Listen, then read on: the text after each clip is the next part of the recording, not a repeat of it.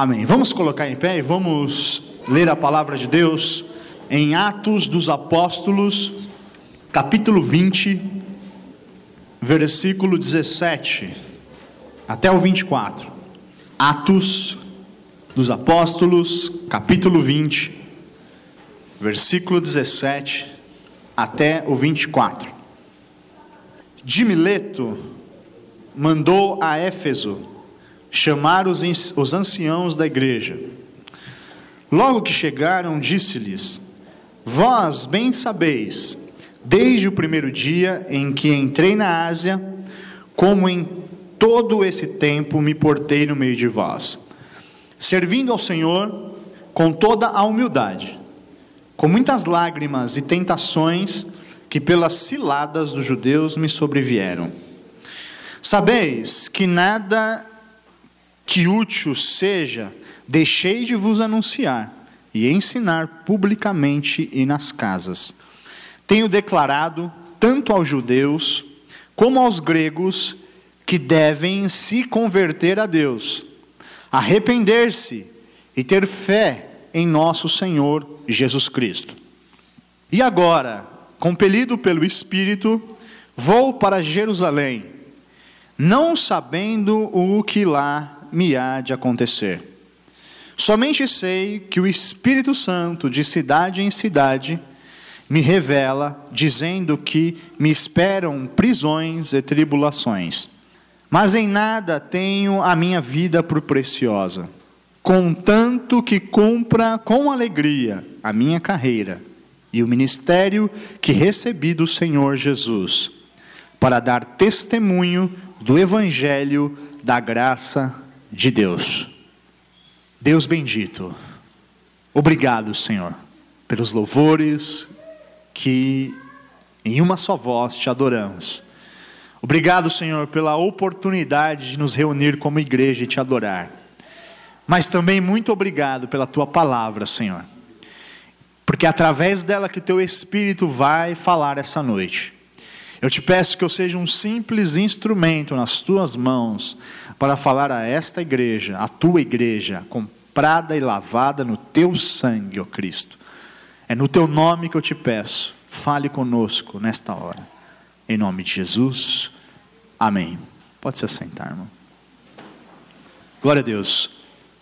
Irmãos, na semana passada, é, aconteceu algo aqui na igreja que mudou a pregação de hoje. Eu ia pregar, eu estava pregando no capítulo 8 de Romanos. Preguei as últimas duas semanas neste capítulo e ia pregar hoje também sobre Romanos 8. Um capítulo tão rico que dá para pregar muitas e muitas vezes nele. Mas aconteceu algo aqui é, na aula de teoria musical que me chamou a atenção. E depois, conversando com a Ivone durante a semana, ela falou uma coisa muito parecida. Eu pensei, bom, o Espírito Santo está querendo alguma coisa com isso, né? É, falar à igreja outra, outra coisa que não seja aquilo que eu tinha planejado. Porque é bem assim mesmo, as pregações é, às vezes a gente está pensando em falar algo, mas o Espírito Santo que move-nos a fazer outro caminho. E eu creio que aconteceu isso neste, nesta data. A semana passada, a gente estava aqui, o grupo de louvor, os, as pessoas que louvam aqui na igreja, tem a aula de teoria musical, já há uns cinco meses, se eu não me engano. E a gente tem aula de teoria musical e a gente estava aqui, o Elias ia passar, ia continuar o trabalho que ele está fazendo. E eu falei, olha, para o Elias, falei, olha Elias, é, eu acho melhor a gente, você voltar lá no comecinho, porque pelo que eu estava vendo, algumas pessoas estão com dificuldades básicas lá no comecinho. Ah, questão da, da, da nomenclatura das notas. E aí o Elias falou: ah, ok, vamos voltar. E voltando para a primeira lição. Ele voltou para a primeira lição do, do Bona, que é um livrinho de música. E ao constatar que eu estava correto, E aí ele foi perceber que realmente algumas pessoas estavam com a dificuldade na base, do ponto de partida. O ponto de partida. A pauta musical, ela tem algumas linhas assim, né? São cinco, certo, professor? Certo. São cinco linhas e as bolinhas vão nas linhas e elas têm os nomes. O que foi constatado? Que é o seguinte, na clave de sol, que é um sinal musical, né? Certo, professor? Aí, então não posso falar errado, o professor está aqui com esses olhos esbugalhados aqui, só esperando um erro para me apontar.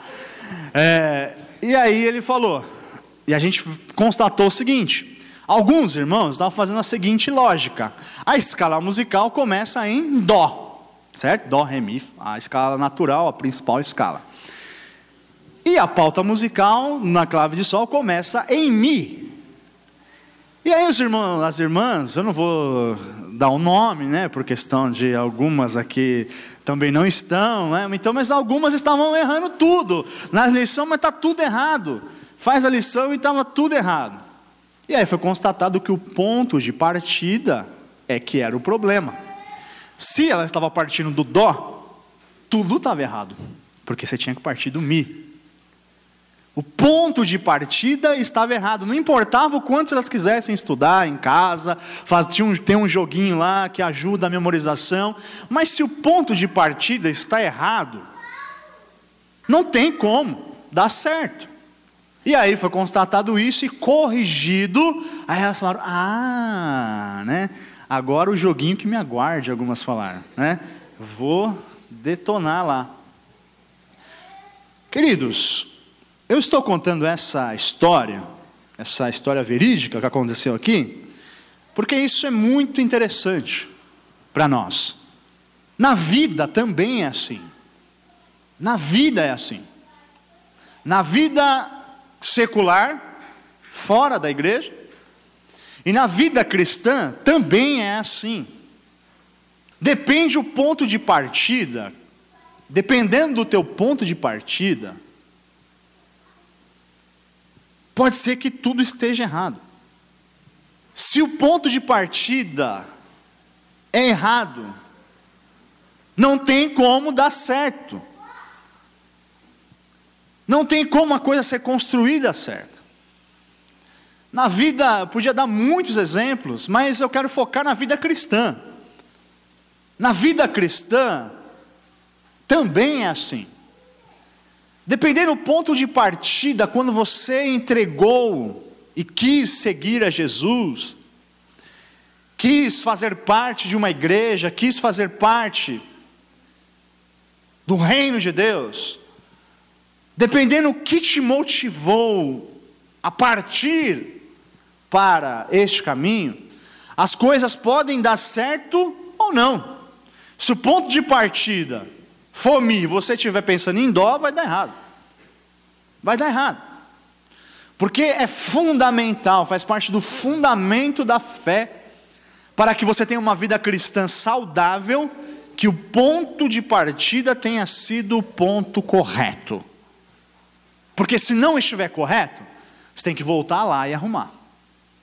Alguns podem ter partido num ponto correto, mas durante a caminhada saiu e deu uma desviada para a direita ou para a esquerda, vai chegar em outro lugar, que não é aquilo que foi designado aonde você chegasse. Paulo, que é a pessoa que está sendo narrada nesse texto que nós lemos, Paulo ele tinha uma fé e uma certeza inabalável. Ele era uma pessoa extremamente consciente e livre. E nada abalava o apóstolo Paulo. Era impressionante.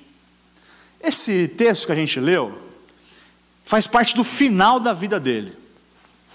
Ele já está ele estava em um local, chamou os estava na Macedônia, na região da Grécia, chamou os líderes da igreja de Éfeso, porque ele queria se despedir da igreja, dos líderes, e dar as últimas instruções, porque ele sabia que ele nunca mais ia vê-los. E ele alerta isso aos irmãos. Porque ele estava indo para Jerusalém e o Espírito Santo já tinha mostrado para ele que ele sofreria prisões, que ele sofreria muitas dificuldades e ele não sairia mais daquilo. Ele já sabia que é a última vez que ele veria esses irmãos. E ele chama a liderança da igreja e passa as últimas instruções. Ele já sabia que sua vida estava no fim. Já sabia que seria preso e depois condenado à morte, porque ele já tinha essa certeza. Ele estava sentindo isso, nas cartas finais dele, isso fica muito claro. E o que chama a atenção, irmãos, que ele manda chamar esses líderes da igreja, e nessa conversa, nós vemos o que motivava Paulo. Era a mesma coisa que motivava ele no começo da sua caminhada.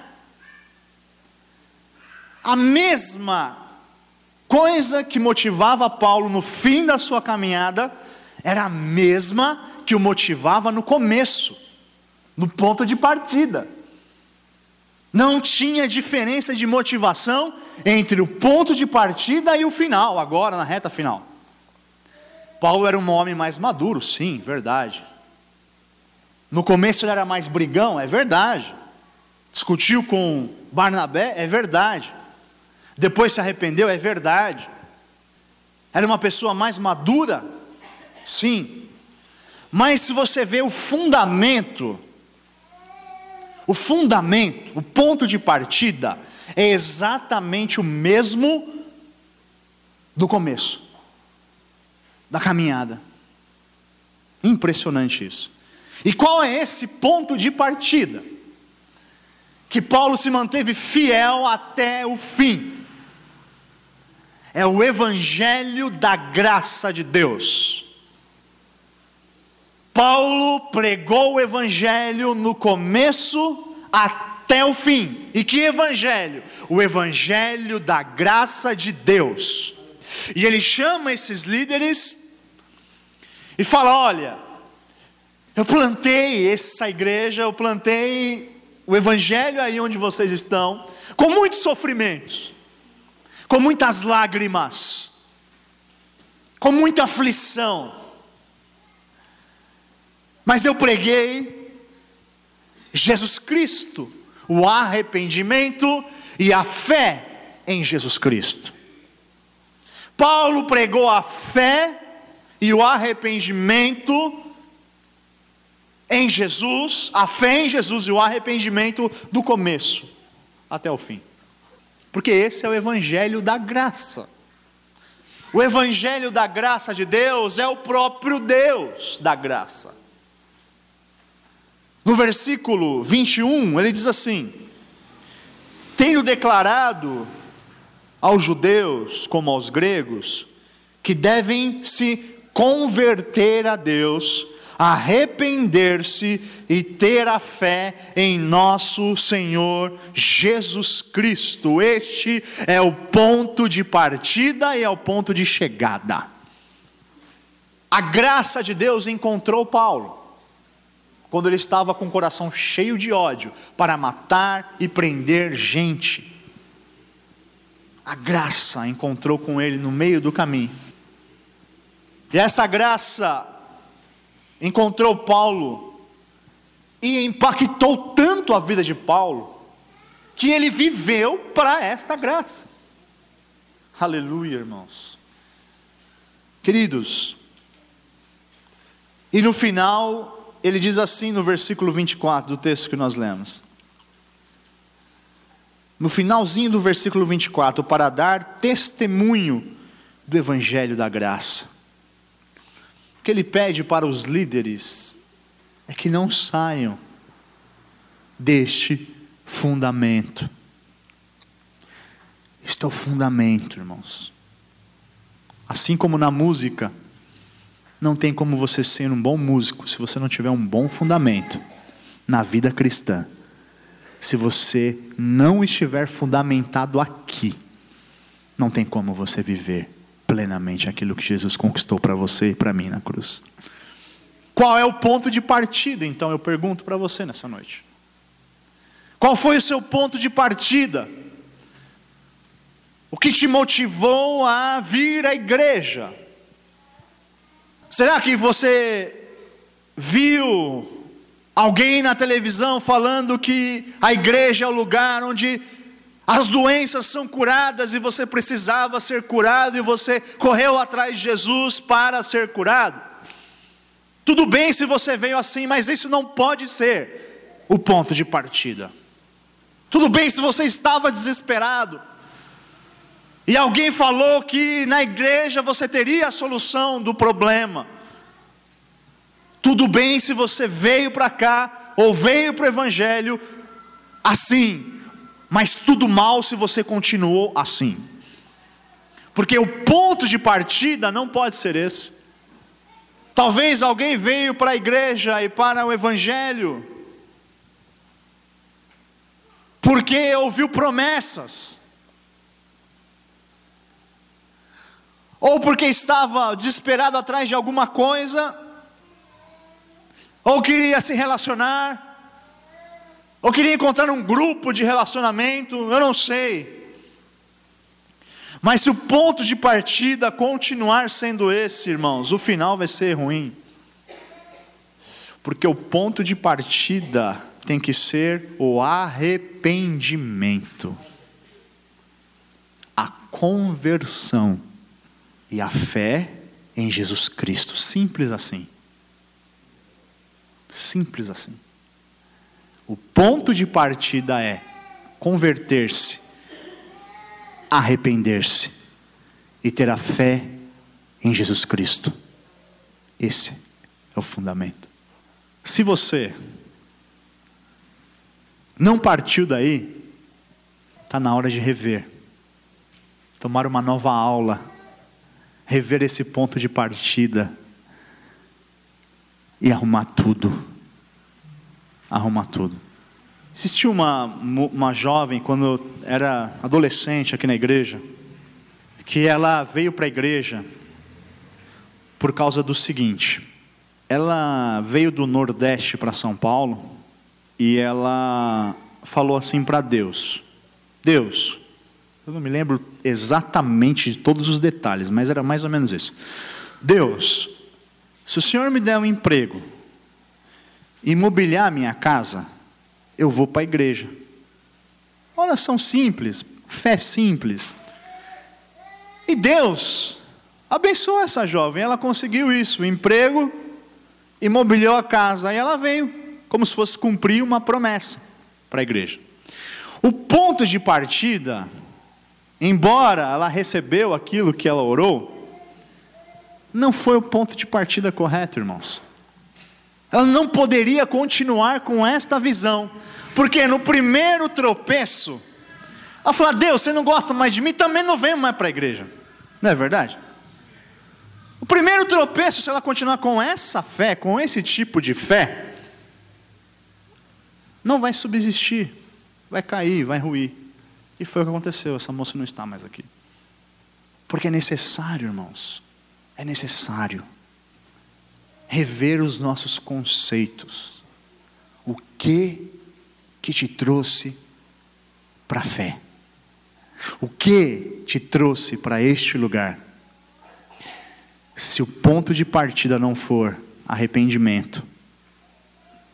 E o que é arrependimento?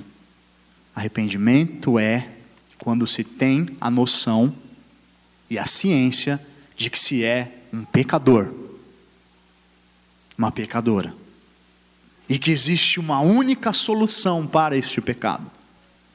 E essa solução é a graça de Deus. E a graça de Deus o que é? O filho pendurado na cruz, vertendo seu sangue, sendo sepultado e ressuscitando. Essa é a graça de Deus. E por que ele fez isso? Porque eu e você é que merecíamos estar lá mas pela sua infinita bondade e misericórdia, Ele mesmo pagou o preço dos nossos pecados. Arrependimento é ver, enxergar em si mesmo alguém que não é tão bom a ponto de se salvar. É enxergar em si mesmo alguém que precisa de um Salvador, um Redentor. E esse Redentor se chama Jesus. E isso, basicamente, é o Evangelho da graça. Se o meu ponto de partida, se o seu ponto de partida não for esse, precisamos rever. E se por um momento você perdeu esse lugar, esse ponto, você precisa retornar para poder entrar de novo no caminho e andar.